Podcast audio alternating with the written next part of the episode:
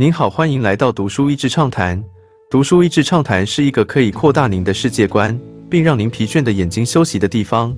短短三到五分钟的时间，无论是在家中，或是在去某个地方的途中，还是在咖啡厅放松身心，都适合。不被结果所动摇，吸取教训，然后继续努力。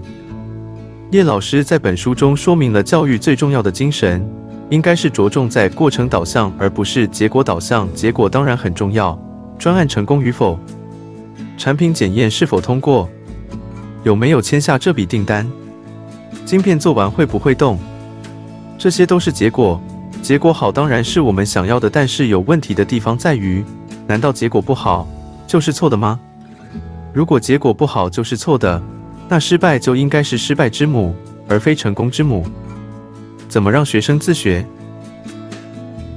本书主要的视角是从老师出发，说明了许多 BTS by the student 自学的方法。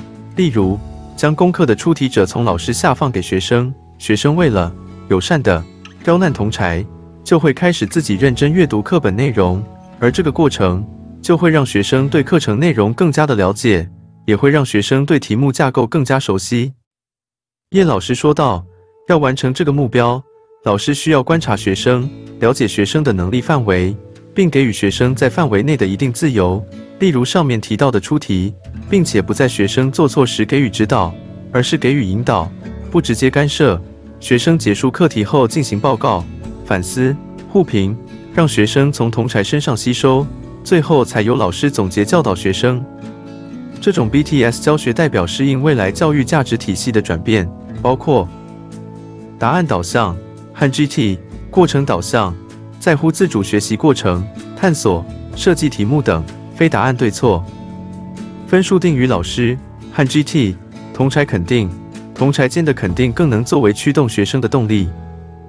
被派问题和 GT 自定问题，训练自己找、设计问题的能力。被改对错。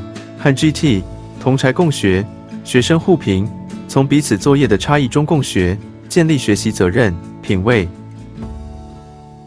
编辑，大学时有幸能够参与一次叶老师的现场演讲，那是第一场我没有划手机、打哈欠，甚至聚精会神的细听演讲内容。叶老师的演讲内容轻易的就吊起了全场学生的注意力，跟本书的内容相同。叶老师说道。如果想要让学习快乐一点，就要在其中找到热情，找到兴趣。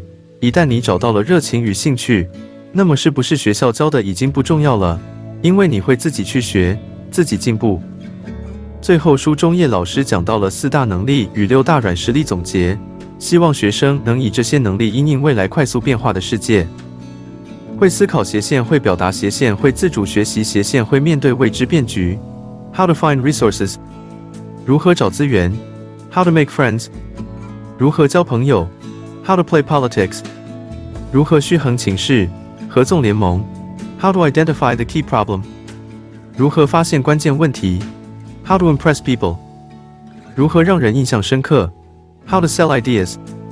如何行销创意？今天的内容就到此为止了，十分感谢大家收听读书益智畅谈节目。如果对我们的内容感兴趣，欢迎浏览我们的网站 dashiz 点 net，或是关注我们的粉丝团读书益智，也可以分享给您的亲朋好友。欢迎继续关注我们下一期节目，下次见。